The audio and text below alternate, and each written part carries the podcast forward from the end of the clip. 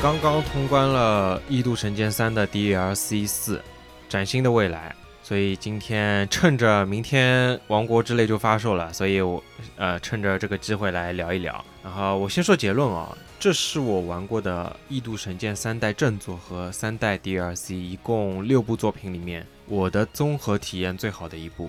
最大的原因是它的牵绊能力的设定，让探索的动力大幅提升了。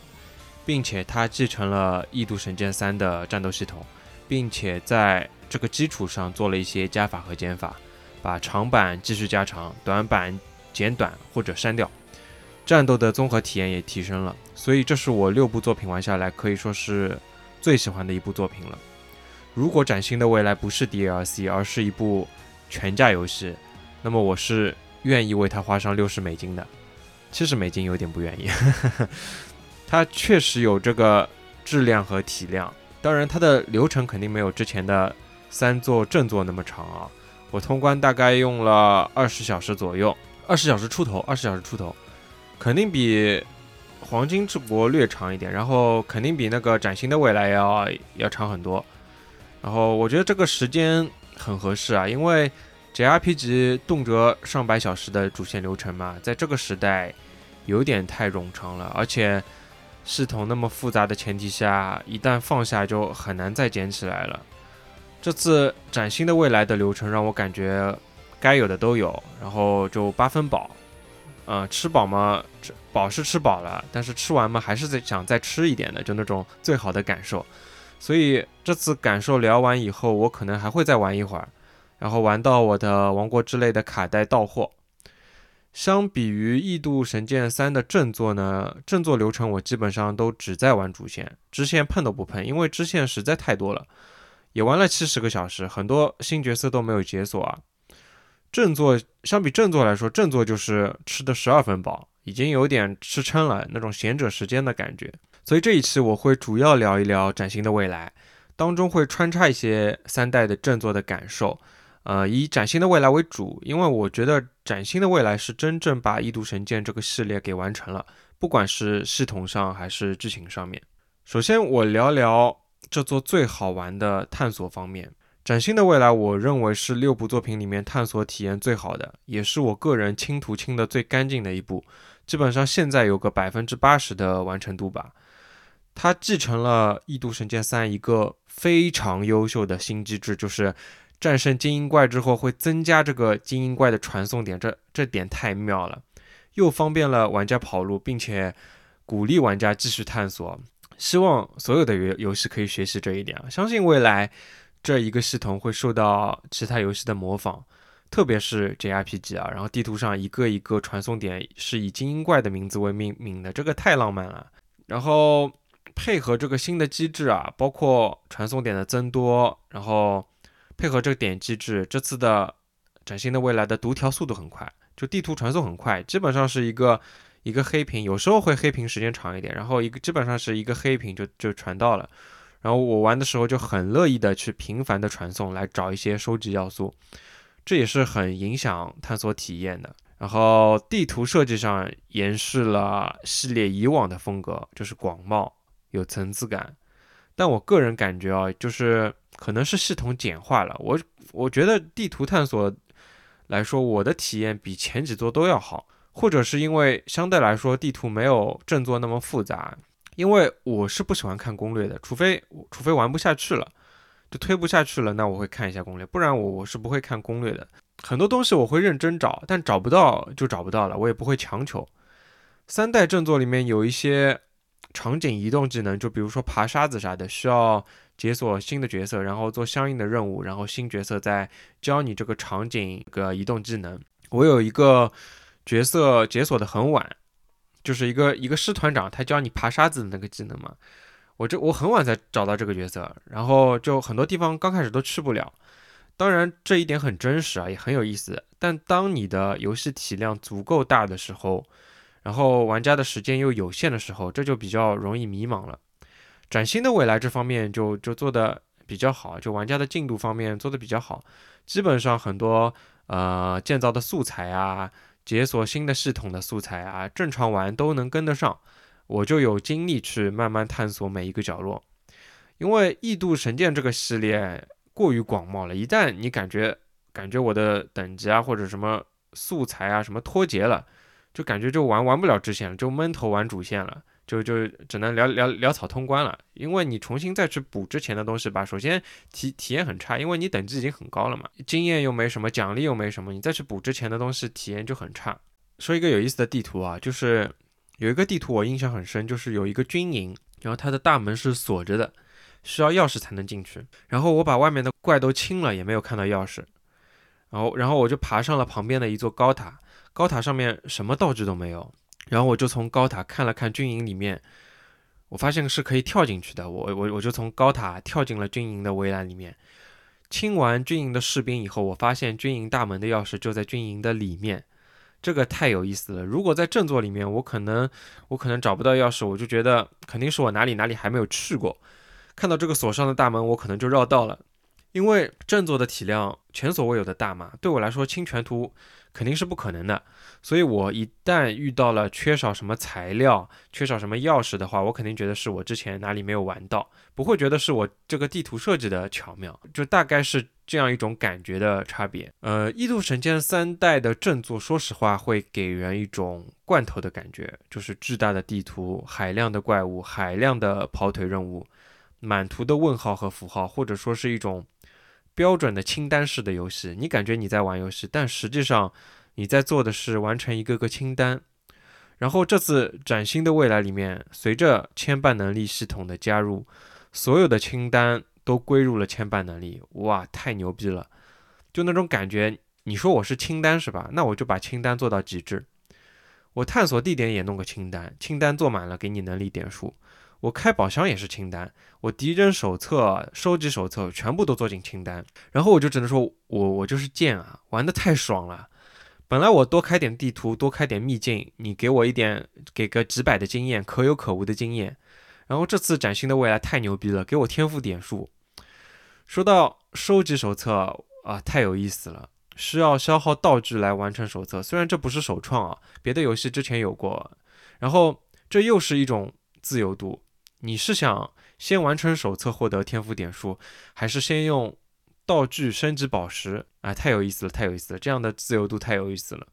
然后这次崭新的未来这个牵绊能力系统，真的给我一种异度神剑这个系列大功练成的感觉。还有一个新玩法叫地盘攻略，就刷怪，就把这个领地里面所有的怪都消灭，直接直接给你十几二十只，太荒谬了。然后我竟然就乖乖的去刷完了，并且乐此不疲。这个机制给了刷怪一个正当的理由，他甚至还给你个清单，九杠二十五，十杠二十五。传统 RPG 会给你个任务嘛？就比如说这里什么发生了治安问题，巴拉巴拉，然后你去帮我杀十个蜥蜴人吧，类似这种巴拉巴拉。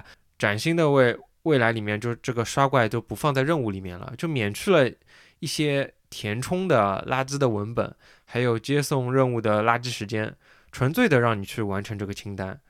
这我就想到了，我们原本是讨厌刷怪任务吗？其实不是的，我们讨厌的是一个为了堆砌而堆砌的毫无意义的任务文本，还有跑腿的这个过程，还有给的经验不不够多。原来我可能这样的任务做好几个，升一级拿了一点天赋点数，然而并没有什么卵用。但是这次我知道地盘攻略完成就是十五二十五点的点数，我可以马上学个技能，所以最后。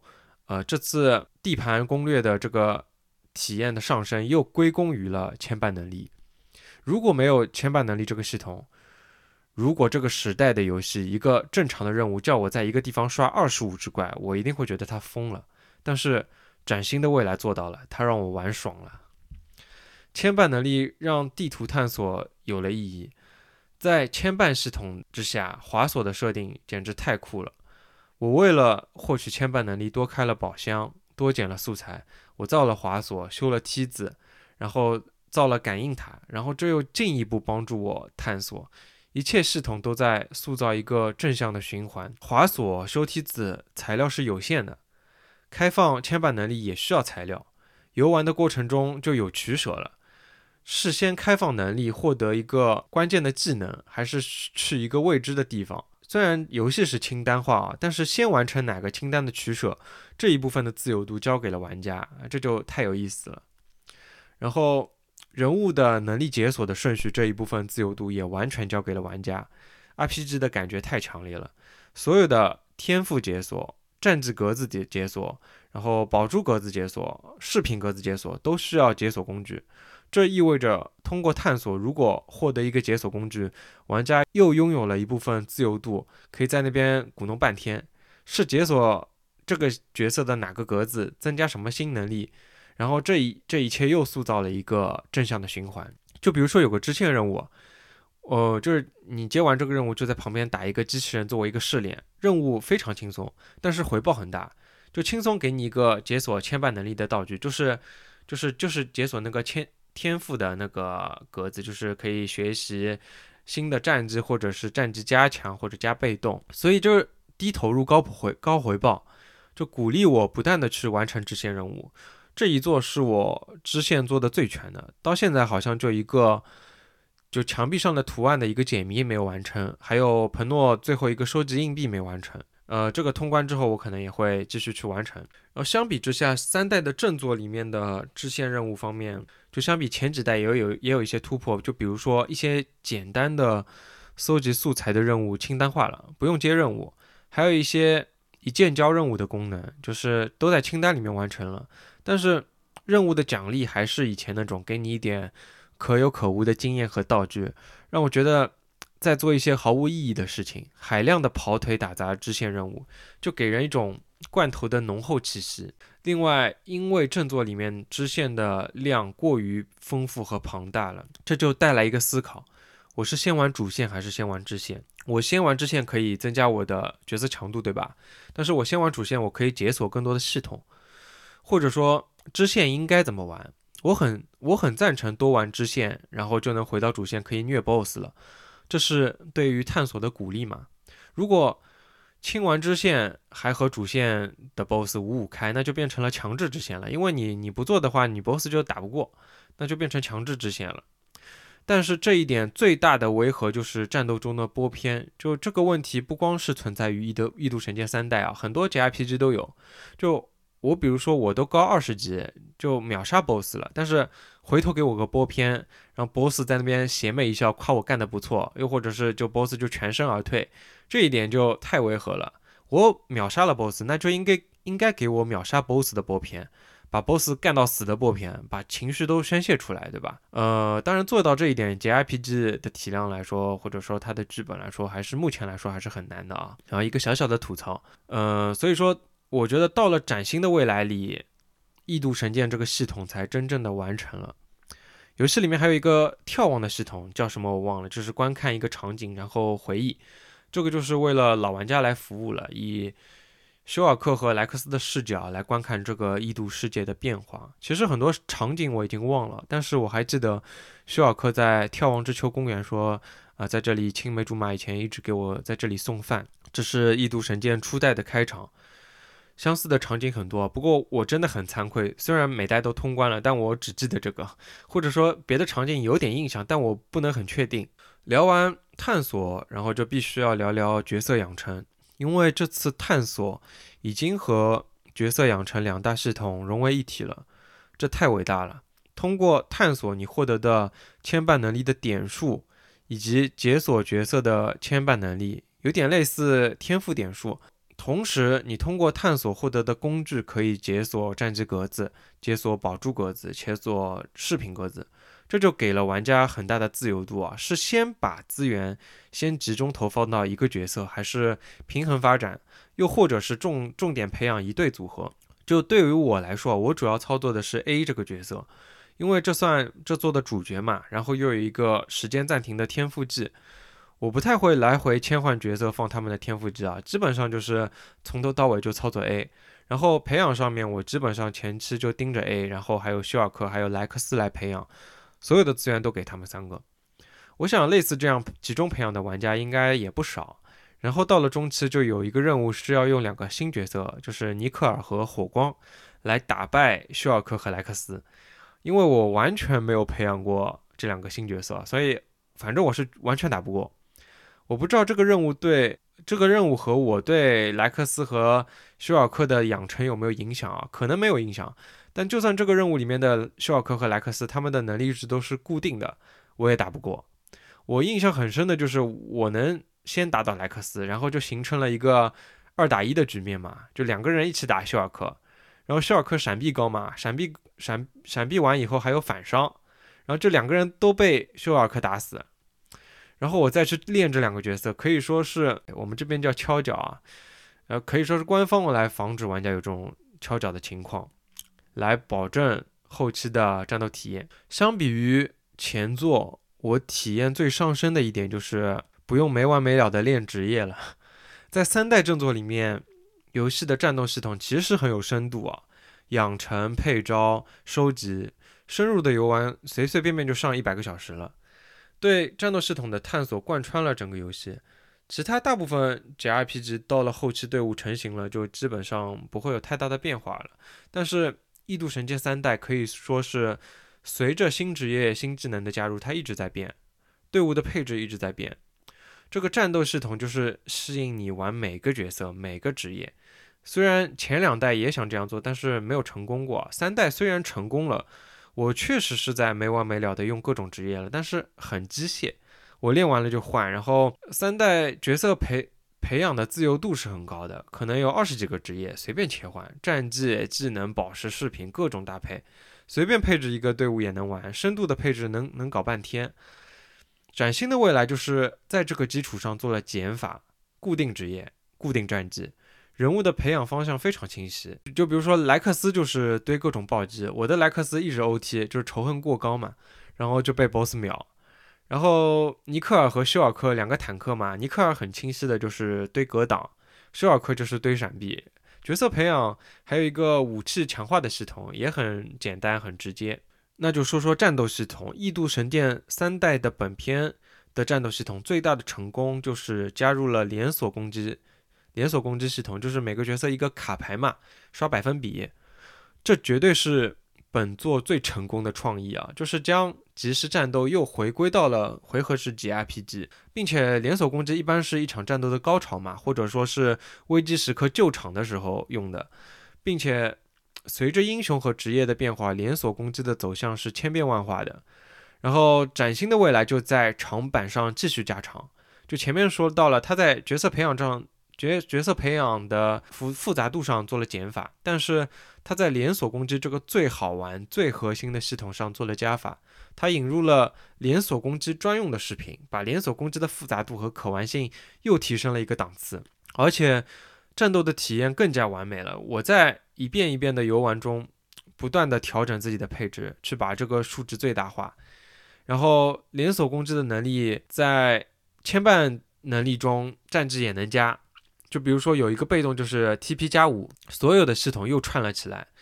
我最多的时候伤害倍率也就到大概一千三百多，这肯定算小儿科了。因为我看到网上有很多莱克斯单人的伤害就是九百九十九，太有深度了这个系统。然后三代的正作里面战斗中的梅比乌斯系统很有意思，就是开开高达嘛，高高达是无敌的，但是受时间的限制。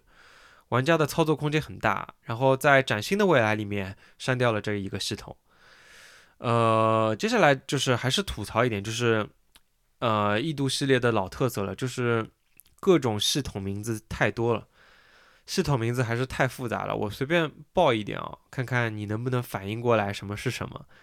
呃，羁绊、牵绊能力、响尾蛇之力、战绩联机、战绩填充、战绩融合、联合联机。指示联合，联合指令，蛮有意思的，蛮有意思的。就就吐槽这一点啊。接下来聊聊剧情。这次崭新的未来的剧情是很核心粉丝向的，可能只有系列最忠实的粉丝会比较感动吧。然后对于我这种草草通关的玩家来说，剧情上我没有什么很深刻的点，就看到两代主角站在一起的时候会比较激动。相比之下。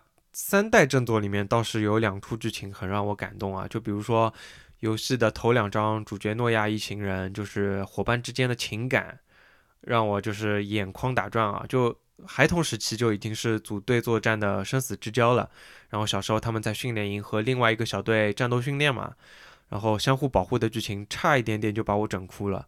然后第二个剧情就是初见梅比乌斯的反抗也成功燃到我了，然后大家都觉醒了意识，然后变成高达了，然后 BGM 一上，燃得我血脉喷张啊，全身毛孔都打开了。但是再后面的剧情就开始走下坡路了，呃，第五章的结尾有一个稍微的剧情的高潮。然后再后面的剧情也只能说很平庸，然后在崭新的未来里面就更加是了，就基本上没有什么感动的点啊，基本上我我还是乐在其中的，但是我全在玩游戏的系统。然后这次崭新的未来有两个重磅的可操作的角色，就是一代、二代的主角休尔克和莱克斯嘛。M 社没有把休尔克和莱克斯放在三代正作里面，因为如果正作里面出现他们两个，或者说崭新的未来作为正作，那么就是。消费情怀了嘛？就像井上雄彦老师也不会在《灌篮高手》大电影里面放 TV 版的歌一样。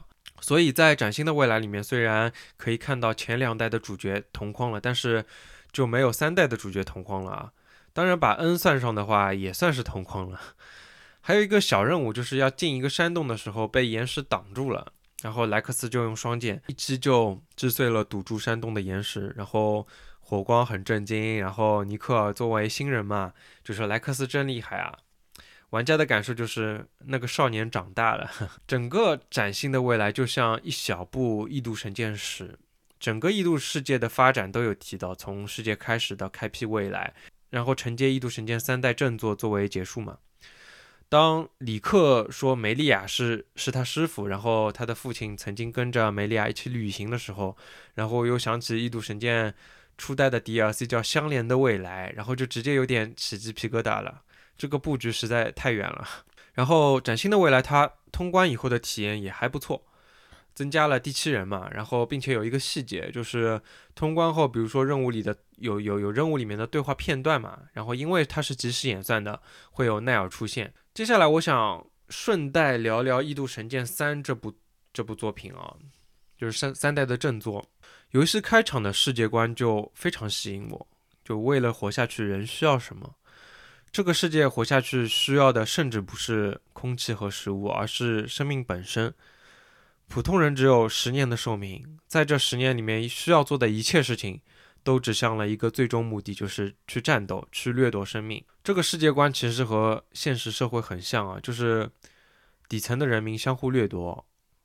然后，但是他们却看不到上层阶级对自己的剥削，这个世界观太有意思了。《异度神剑三》直接带给人的反思就是：问问战争中的人们，这场战争有意义吗？我们是在为谁而战斗？我们真正的敌人是谁？最好的战争游戏应该就是这样，是反战的。总结来说，《异度神剑三》和它八十九分的媒体评分很接近啊，无限接近九十，但还是。给人感觉差一口气。如果如果它能有崭新的未来的这样一个游戏系游戏系统，再加上它的剧情可以继续打磨的话，我相信它是可以上九十分的。不过现在说这个也也没有什么意义。然后思前想后，我认为《异度神剑三》这部作品就是留给玩家的选择还是太少了。可能高桥还是想讲好自己的故事吧。但是对于一个精心捏造的精彩的故事来说，或者。或许玩家会更加喜欢一个自己探索到的，哪怕更平淡的故事。何况《异度神剑三》的故事似乎还不能称得上是精彩。然后在聊这期的时候，就是崭新未来的媒体平均分刚刚出来，开分是九十二分啊，有十一家媒体参与评价，属于成绩还不错吧。等后面媒体数量多了，可以再关注一下。如果能保持九十分以上，我觉得呃是非常不错的，可以说是。Switch 上面分数最高的异度神剑作品了吧？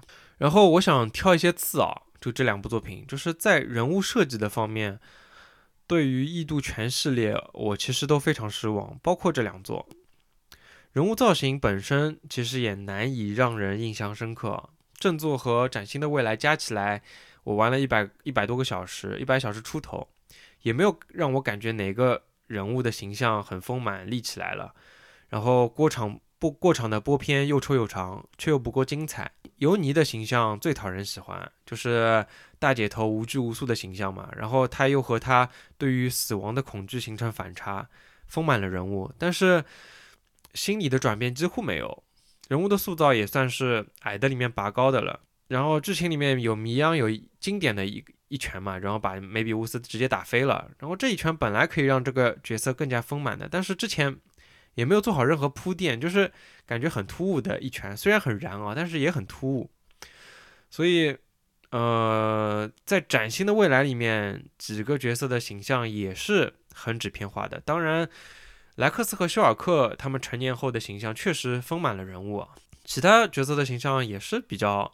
纸片化、碎片化的，这可能是 JRPG 的通病吧。就这样挑一点刺啊。最后呢，我想聊聊我理解中的梅比乌斯和世界的关系啊。梅比乌斯，就我的理解就是就是资本。异度神剑三里面的普通人就是被剥削的劳动者，资本已经获得了上层的地位、信息还有资源，他们失望时代是停滞的，劳动者的寿命是短暂的，因为时代的流动会产生。新的格局、新的产业嘛，导致财富可能洗牌，然后劳动者的寿命越长，掌握的信息越多，发生革命的概率就会上升。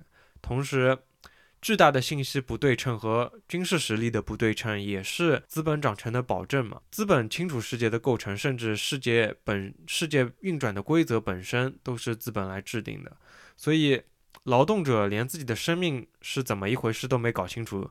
战争的连续的战争就只能让他们持续的苟活，让他们无力思考。即使部分劳动者可以觉醒，那么孱弱的武器根本无力对近乎无敌的梅比乌斯造成伤害。然后，这是《异度神剑三代》的，我我理解是意识形态啊。然后在崭新的未来里面，阿尔法作为新的意识形态，也就是连接了初代的意识形态嘛，他想要创造新的世界，一个新的乌托邦，但是前提是。消灭旧世界的所有人，梅比乌斯作为既得利益者，那当然不同意了。旧世界的普通群众当然也是无辜的，所以休尔克和莱克斯就有了守护世界的理由。我大致就是，呃，三代还有崭新的未来，就是我我是这么个理解的。呃，最后收个尾啊，我觉得崭新的未来值得买，并且我个人感觉是比本片更加优秀的。